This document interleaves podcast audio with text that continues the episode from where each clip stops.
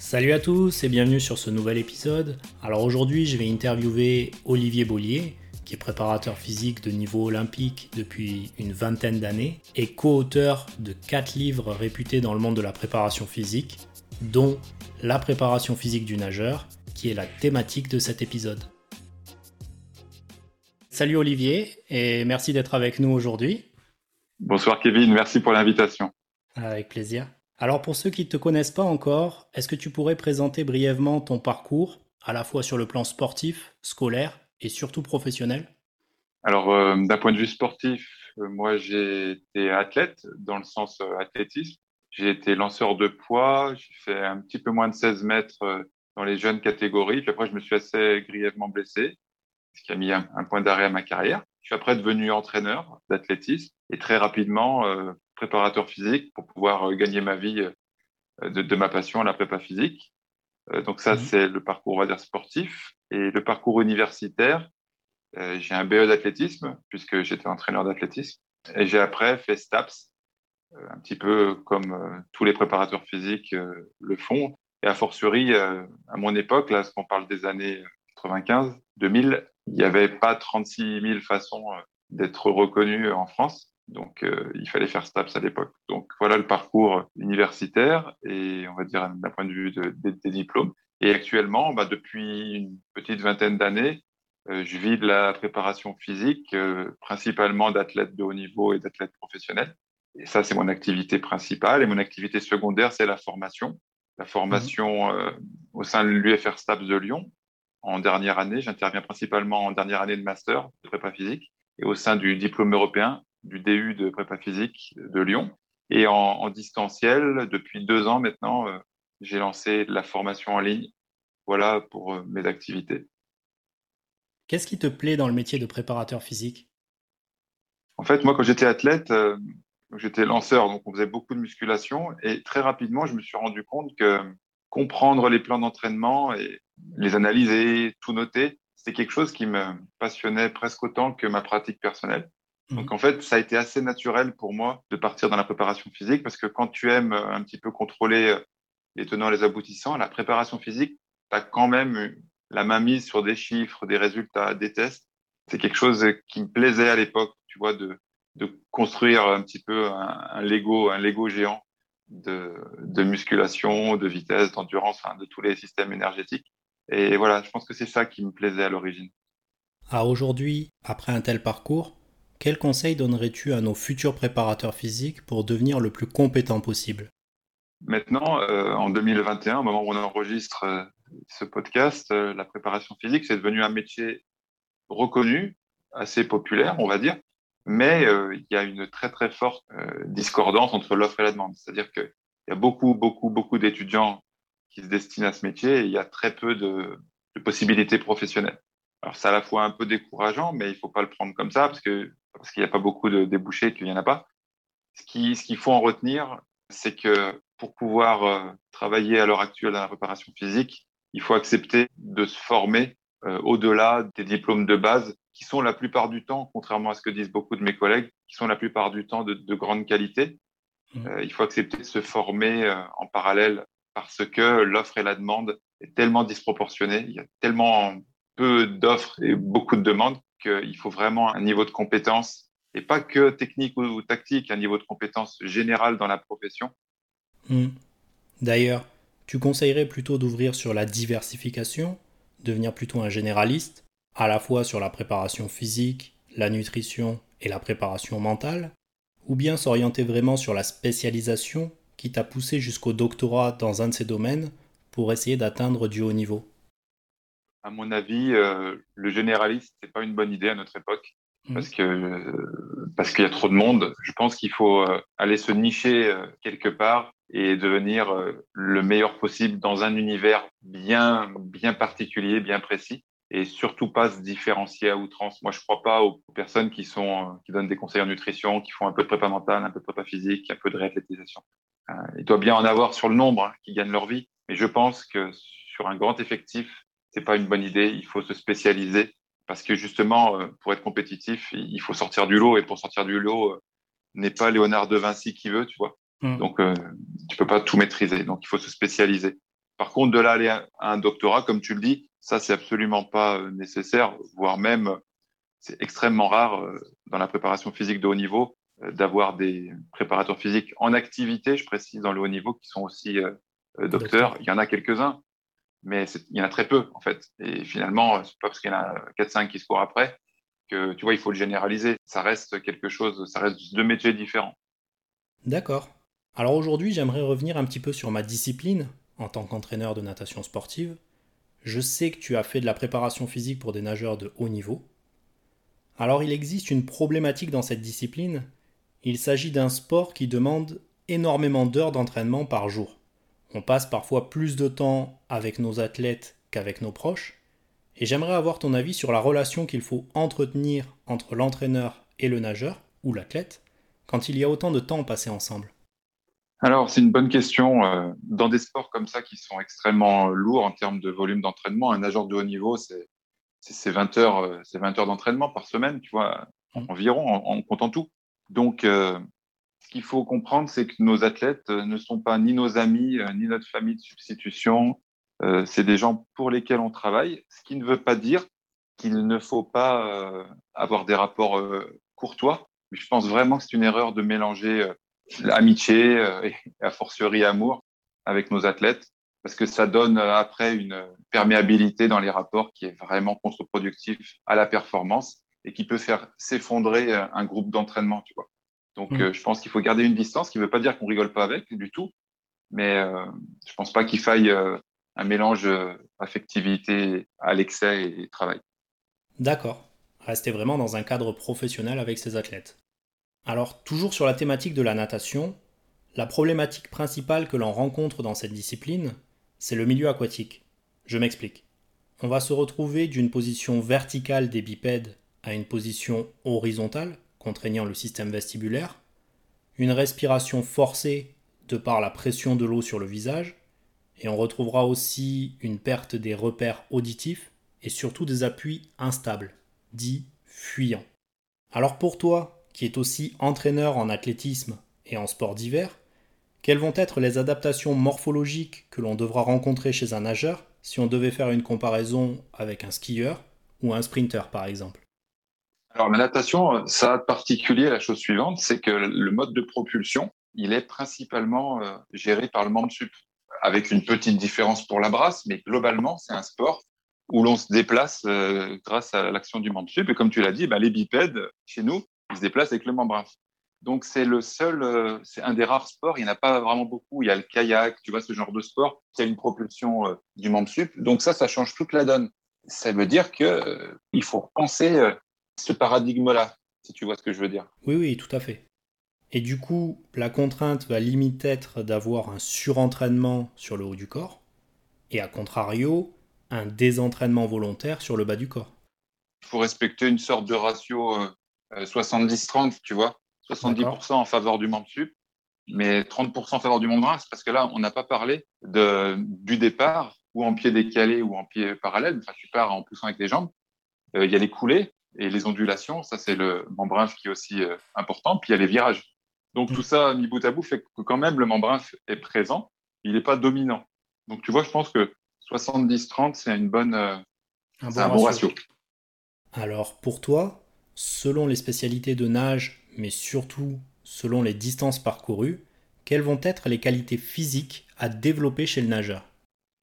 Plus la, distance est courte, plus tu te rapproches du, 50 mètres, plus tu as une importance grandissante de la force maximale et de la puissance.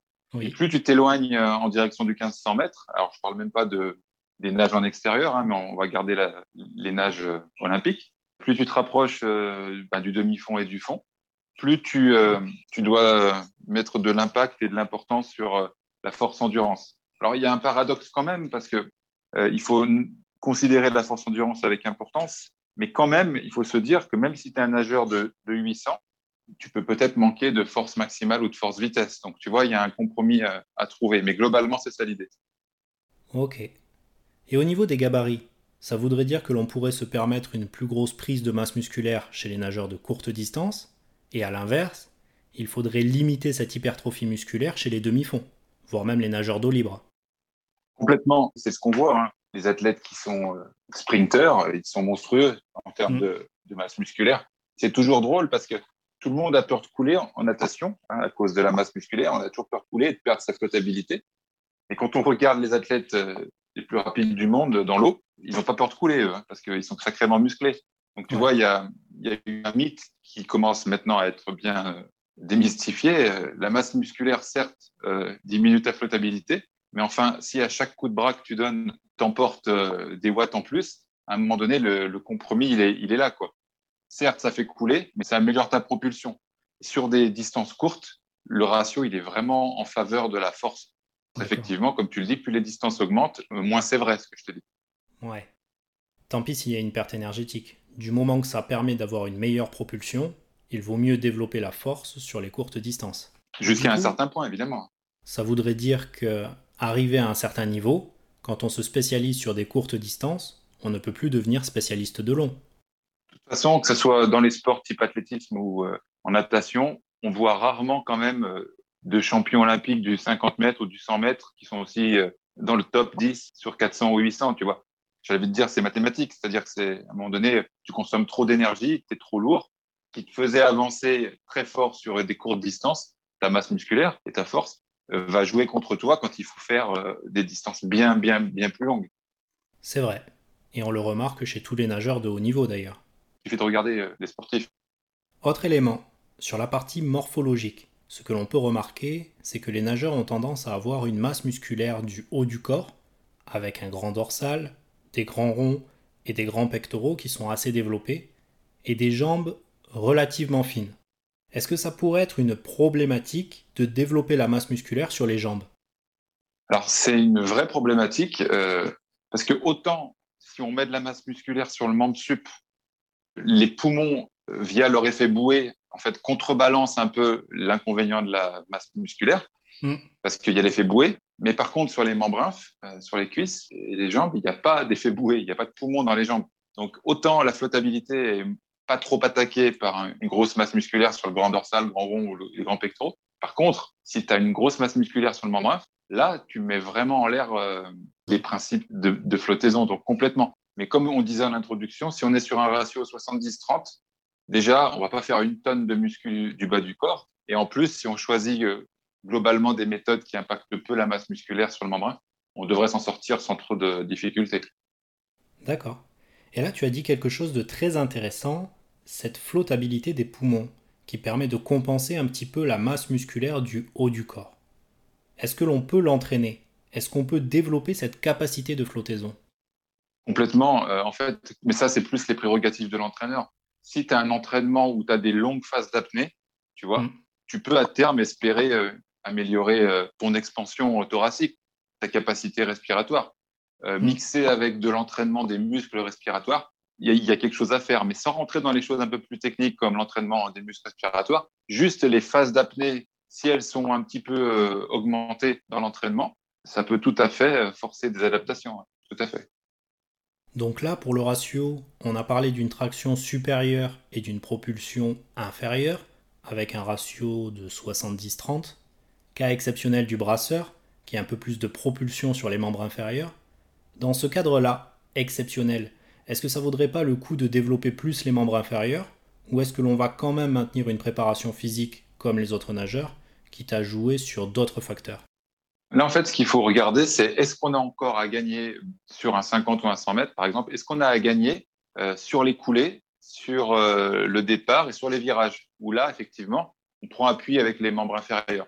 Si on considère, si l'entraîneur considère que là, on a une marge de manœuvre importante et euh, des progrès importants sur euh, les éléments qu'on vient de décrire, alors oui, ça pourrait valoir le coup de zoomer un peu plus sur le membre complètement. Mais si euh, déjà les coulées sont bonnes, le départ est bon et finalement les virages, on, est dedans, il faut vraiment, mmh. faut vraiment réfléchir prudemment à la chose. D'accord. Donc pour résumer, on est à un ratio de 70-30 pour trois nages, avec un peu plus de propulsion pour la brasse, une capacité de flottaison pulmonaire qui permet de compenser un petit peu le volume musculaire du haut du corps. Sur les qualités physiques, on sera plus sur un développement de la force maximale pour les nageurs sprinteurs et plus orienté sur de l'endurance de force pour les nageurs de long.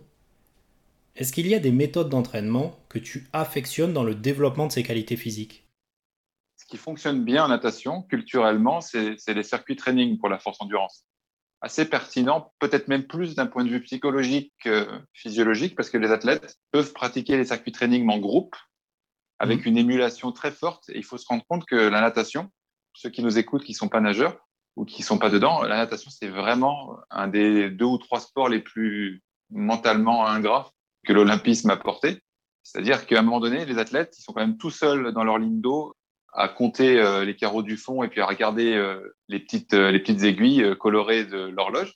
C'est dur, c'est très très dur. Et donc quand tu sors de l'eau et que tu peux faire des choses collectives avec ton groupe d'entraînement, avec des échanges sociaux et humains, comme on peut le voir dans les circuits training, tu as un tel enthousiasme vis-à-vis de, des sportifs que les circuits training obtiennent vraiment un très très bon résultat dans la force endurance, dans le développement de la force endurance. voilà ce que je pourrais te dire. Oui, parce qu'il y a aussi le côté psychologique qui rentre en compte, et être tout seul sous sa barre, c'est moins plaisant que d'être en groupe sur un circuit training.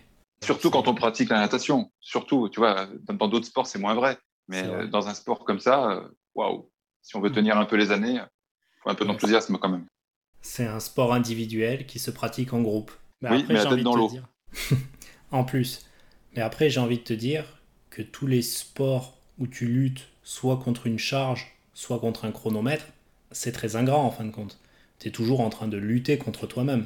C'est ça. Et la natation, c'est un step en dessus parce que tu luttes contre toi-même comme, un, comme en athlétisme, mais le problème, c'est que tu as très peu d'échanges sociaux pendant ta pratique.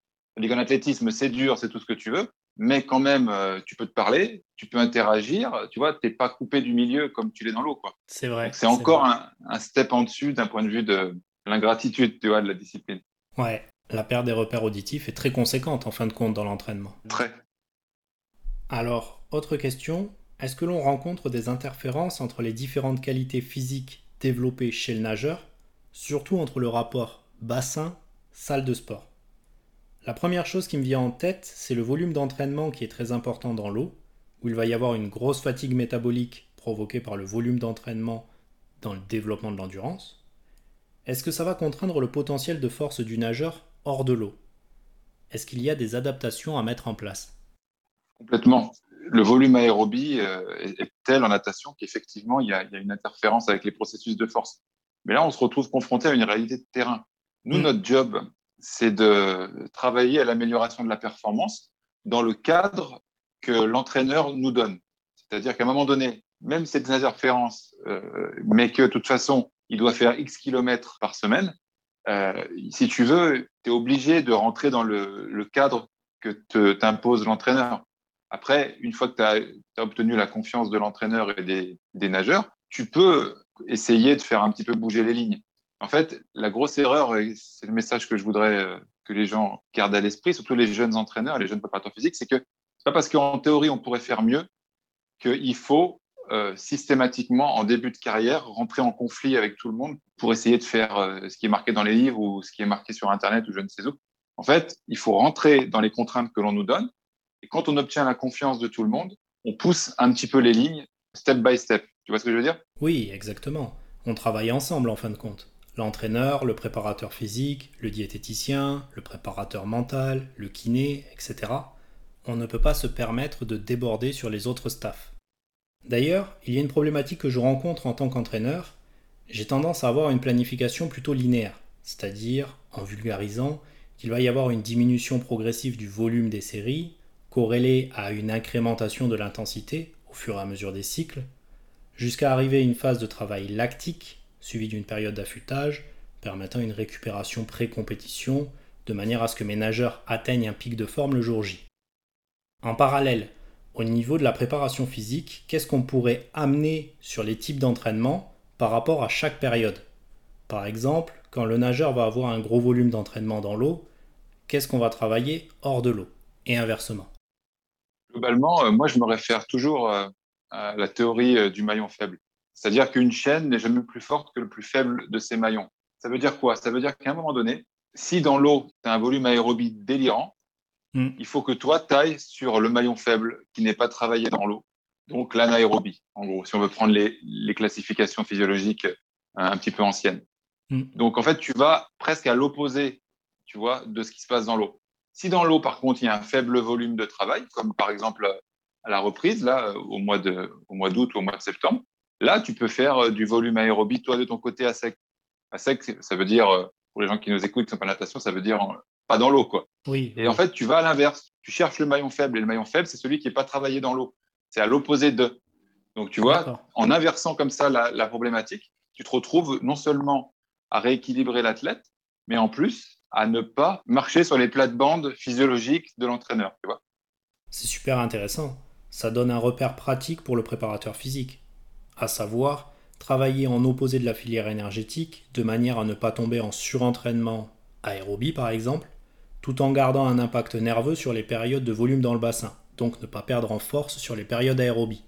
C'est voilà, c'est ça, c'est un peu une façon différente de voir les choses, tu vois. Alors, une autre problématique, comme tu l'as dit tout à l'heure, les nageurs de haut niveau sont à une vingtaine d'heures d'entraînement dans l'eau par semaine, avec deux entraînements par jour, faisant chacun plus ou moins 3 à 7 km, ce qui fait un très gros volume d'entraînement, et surtout de très grosses répétitions de mouvements. Cette répétition de mouvements, à terme, même si la charge n'est pas très importante, peut amener à des blessures. Des blessures qui sont généralement chez le nageur sur les épaules, en bas du dos pour les brasseurs et les papillonneurs, et sur les genoux pour les brasseurs. Qu'est-ce que tu mets en place dans la prévention des blessures chez le nageur? Alors évidemment, l'épaule, hein, c'est au centre des problématiques en natation. En gros, si tu regardes euh, les principales nages, tu te rends compte qu'il y a une multitude de cycles de bras qui font quoi? Qui font de la rotation interne de l'épaule, euh, de mmh. l'élévation de la scapula en gros de, de l'abduction de scapula.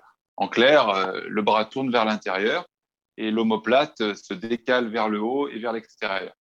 Donc là encore, si tu, si tu suis la, même théorie que tout à l'heure du maillon faible, toi, ton job en prévention des blessures de l'épaule, c'est de contrebalancer autant que faire se peut cette rotation interne. Donc toi, ton job, c'est de d'activer et de muscler les rotateurs externes de l'épaule, de renforcer euh, les parties du corps qui font l'adduction des scapulas, c'est-à-dire qui rapprochent les omoplates euh, de la colonne vertébrale, et mmh. euh, les mouvements qui font la dépression de la scapula, c'est-à-dire l'abaissement de la scapula. En fait, là encore, tu te poses la question suivante qu'est-ce qu'on fait à outrance dans l'eau? Ben moi, je vais faire l'inverse à sec pour limiter le risque de blessure à l'épaule. C'est ça. Essayer de travailler la chaîne agoniste-antagoniste en essayant de rester sur un ratio de force proportionné. Bah, on n'y arrivera pas à le proportionner parce qu'on ne peut pas contrebalancer ce qu'on fait dans l'eau. Mais on lutte contre, tu vois. Ouais, limiter la casse. Et donc, ça serait des mouvements de type euh, face pull, autostoppeur avec élastique, travail de tirage, de rowing.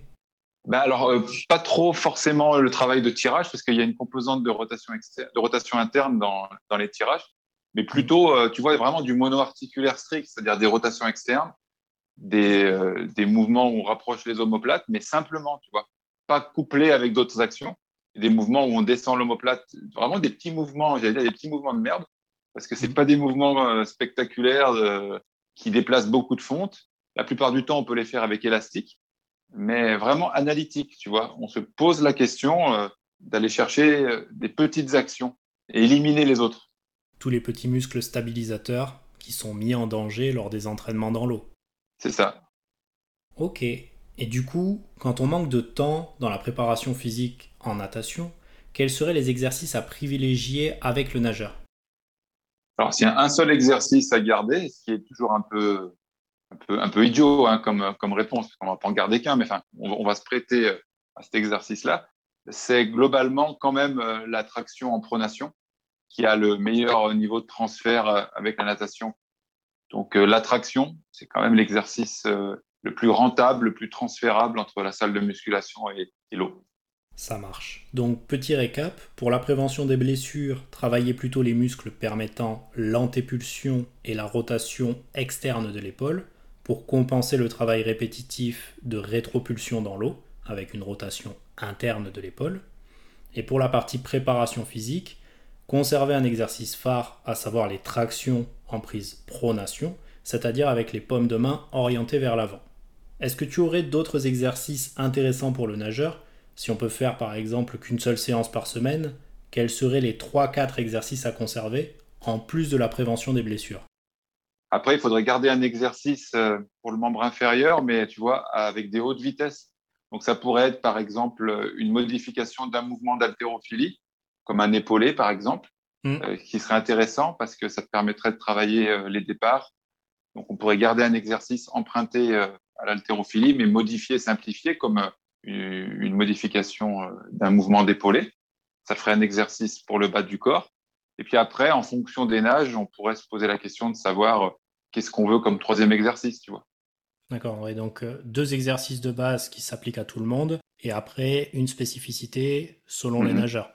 Donc peut-être que le brasseur aura besoin d'un peu plus de travail sur, euh, sur les jambes, et après tout le travail de, de prévention des blessures. Du coup, sur les jambes, plutôt un travail orienté sur la détente, sur la puissance, et surtout pas un travail de développement de la masse musculaire.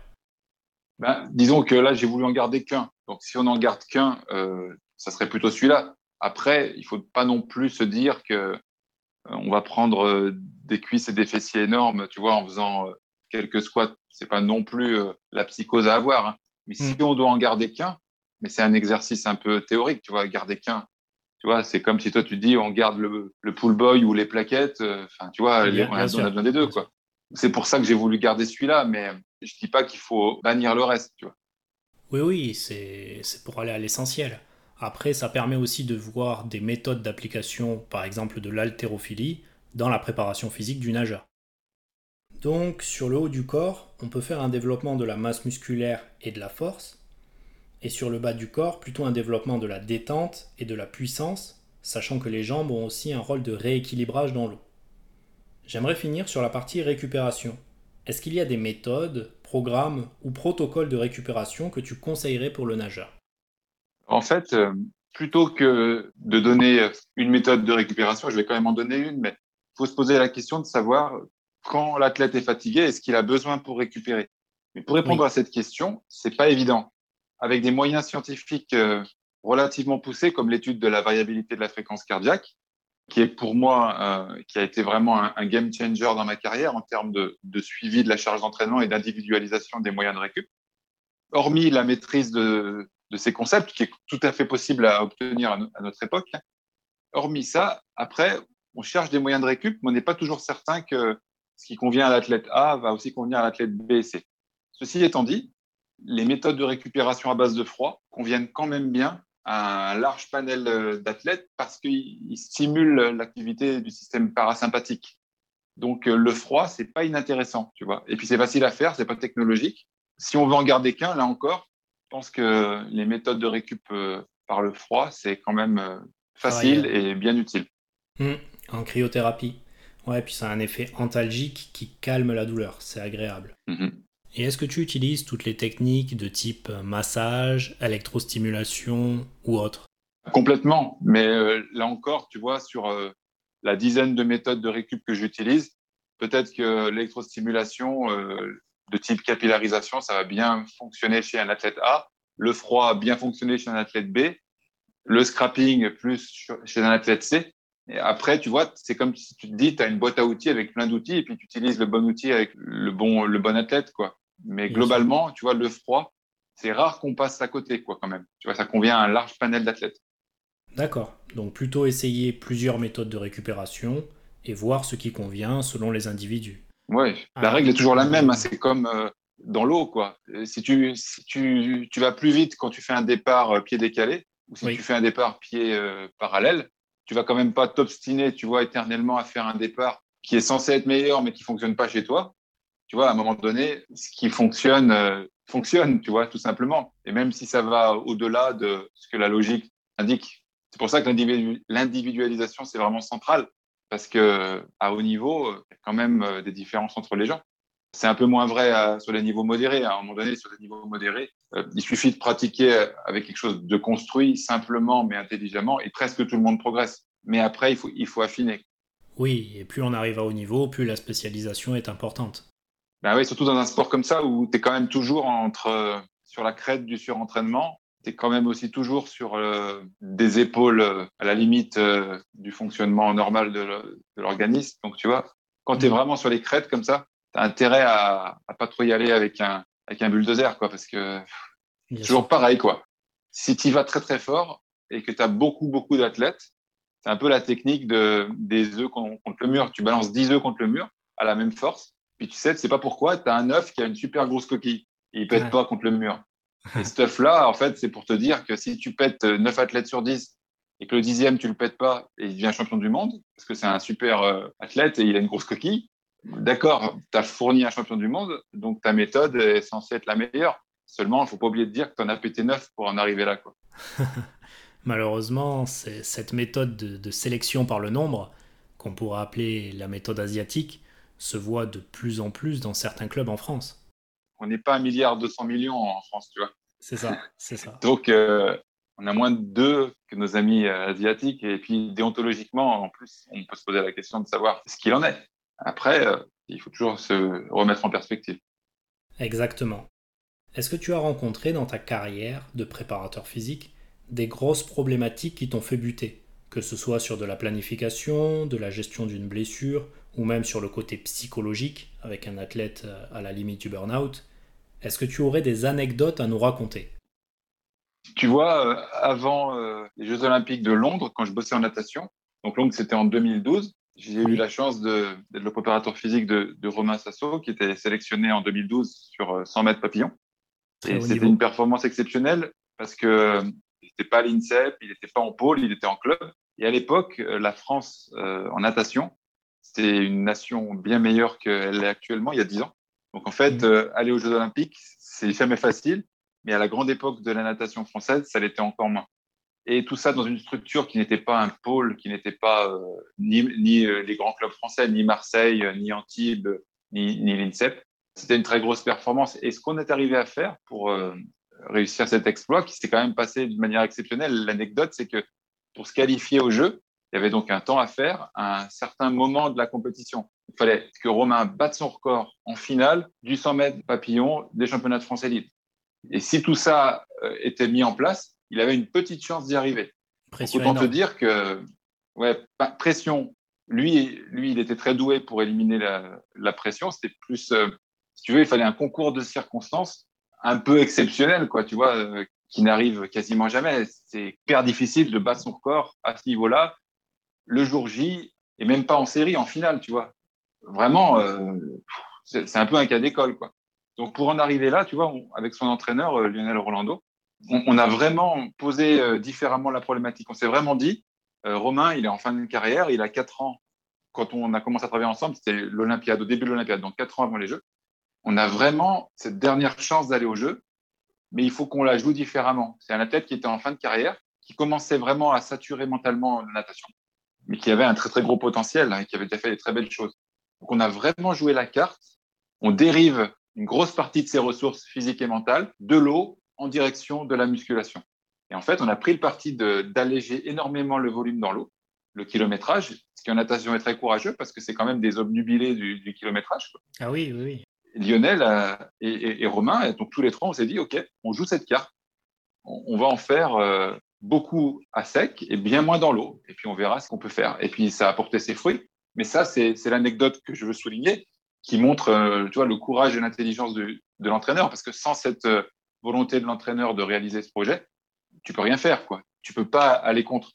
C'est ça que je veux, que je veux signaler. Ouais, mais c'était vraiment un coup de poker hein, d'ailleurs, hein, parce que c'est poser tapis sur le fait que bon, ben, les appuis il les a, le cardio il l'a, il va pas les perdre. Maintenant, on va essayer d'aller titiller vraiment euh, une qualité physique précise pour essayer de l'emmener au top de sa forme le jour J et, aller un peu à contrario des, des méthodes traditionnelles de bouffer des kilomètres et des kilomètres dans l'eau. Je pense que ça se développe de plus en plus, ça d'ailleurs. J'ai l'impression que les nageurs de haut niveau ont toujours un volume d'entraînement euh, énorme, mais euh, proportionnellement aux heures d'entraînement, font de plus en plus de préparation physique et de moins en moins d'heures d'entraînement dans l'eau. Ça a bien évolué. Tu vois, moi, je te raconte cette histoire qui remonte à plus de 10 ans. Maintenant, on s'est rendu compte que la natation, c'est pas du marathon nécessairement, quoi. Hmm. Tu vois, euh, et surtout quand tu nageais 50 ou 100 mètres, il n'y a pas non plus de raison de, s'entraîner comme si on était un, coureur de fond ou de demi-fond alors qu'on est plutôt un sprinter finalement. Alors, il y a un piège en natation, c'est que même les distances les plus courtes sont quand même pas comme un 100 mètres en athlétisme qui dure moins de 10 secondes. Tu vois, il n'y a, personne qui fait moins de 20 secondes. Donc, même quand c'est court, c'est pas très court comme en, sprint en athlétisme. mais ça reste des épreuves de, de 20 secondes à 50 secondes pour les sprinteurs. Donc, euh, c'est pas si long que ça, quoi. Ça justifiait pas euh, nécessairement des volumes délirants dans l'eau. Alors, j'ai fait le tour de mes questions sur le sujet. J'aimerais te poser une question plus d'ordre personnel. Quels sont tes projets du moment? Est-ce que tu prépares un nouvel ouvrage ou autre? Si tu peux en parler, bien sûr. Euh, oh bah oui, il n'y a, a, rien de très très très secret. Non, non, je, je prépare euh, plus de livres et j'en écrirai plus. J'en ai déjà produit et coécrit quatre. C'est quelque chose que je referai plus. Euh, donc non, je suis pas sur euh, sur la publication écrite. Maintenant, j'investis mon temps ben, toujours sur la préparation physique d'athlètes. Là, en natation, j'avais un athlète qui préparait Tokyo et qui a malheureusement buté à un dixième près pour sa sélection à Tokyo. Il a quand même battu son record, mais c'est pas passé. Je continue à travailler euh, avec des athlètes qui me font confiance en individuel. Je suis, je suis sorti des fédérations et des clubs. Voilà pour, ma, pour la partie euh, préparation physique. Et euh, pour la partie formation, par contre, ce que je développe bien, c'est la, la formation en ligne que tu peux faire chez toi à ton rythme. Ça, c'est quelque chose vraiment que je veux développer parce que on s'est rendu compte, malheureusement ou heureusement, avec le Covid, que on pouvait apprendre d'une autre façon être forcément euh, assis euh, sur une chaise à 8 heures du matin le lundi, alors que fondamentalement, peut-être que tu as autre chose à faire lundi matin à 8 heures. Ce qui ne veut pas dire que les cours en présentiel sont pas utiles et importants. Ce que je veux vous dire par là, c'est que on doit pouvoir trouver euh, tu vois, un compromis entre le présentiel et le distanciel, sans passer à 100% en distanciel. Mais là, je me suis beaucoup investi pour la formation en ligne, des gens qui me suivent, donc c'est vraiment mon gros projet, quoi. C'est de transmettre ce que j'ai appris ces 20 dernières années sur la sur de la formation en ligne donc euh, voilà pour mes projets euh, personnels, rien de très mystérieux. D'accord. Par contre, tu as évoqué quelque chose d'intéressant, à savoir que même en dehors des fédérations sportives, tu as des athlètes qui te font confiance. Comment gagner la confiance d'un athlète? Une bonne question. Dans le, dans le haut niveau, la seule publicité qui, qui vaille la peine, ce sont les athlètes qui te la font. En clair, les athlètes choisissent leur préparateur physique quand ils ont la possibilité de le choisir eux-mêmes, ce qui est assez rare finalement. Ils mmh. choisissent parce que ces personnes-là ont produit des résultats avec d'autres athlètes. Moi, j'ai 20 ans de carrière, euh, j'ai suffisamment communiqué sur mon travail, sur ce que j'ai fait, pour être identifié euh, avec telle et telle compétence réelle dans le haut niveau. Les athlètes te font confiance parce que ils ont vu que tu produisais des résultats concrets sur le terrain. Tu vois, le blabla, euh, les, les grands airs savants, les grandes discussions, c'est bien gentil, mais euh, les athlètes, eux, ce qu'ils veulent, c'est pratique. C'est des gens qui, qui produisent des résultats. Les résultats, ça se chiffre, tu vois. Mm. Ça se chiffre euh, par tout simplement ton palmarès. Tu vois, euh, les gens euh, qui rigolent quand ils, quand ils voient Philippe Lucas, ils ne devraient pas rigoler. Parce qu'il a un palmarès incroyable et les gens mélangent l'image publique et le show business avec le, travail quotidien qu'il fait. Je pense que c'est l'exemple-là. Et les athlètes, eux, se trompent pas, quoi. Philippe Lucas, il a produit des dizaines d'Olympiens et euh, un grand nombre de médailles aux Jeux Olympiques. Et ça, si tu veux, c'est la seule chose qui importe réellement dans notre métier, c'est produire des résultats. Mmh. c'est ça qui te fait obtenir la confiance de tes athlètes. C'est pas les grands discours ni, ni les théories euh, fumeuses. C'est vrai. Puis c'est un personnage très atypique en plus.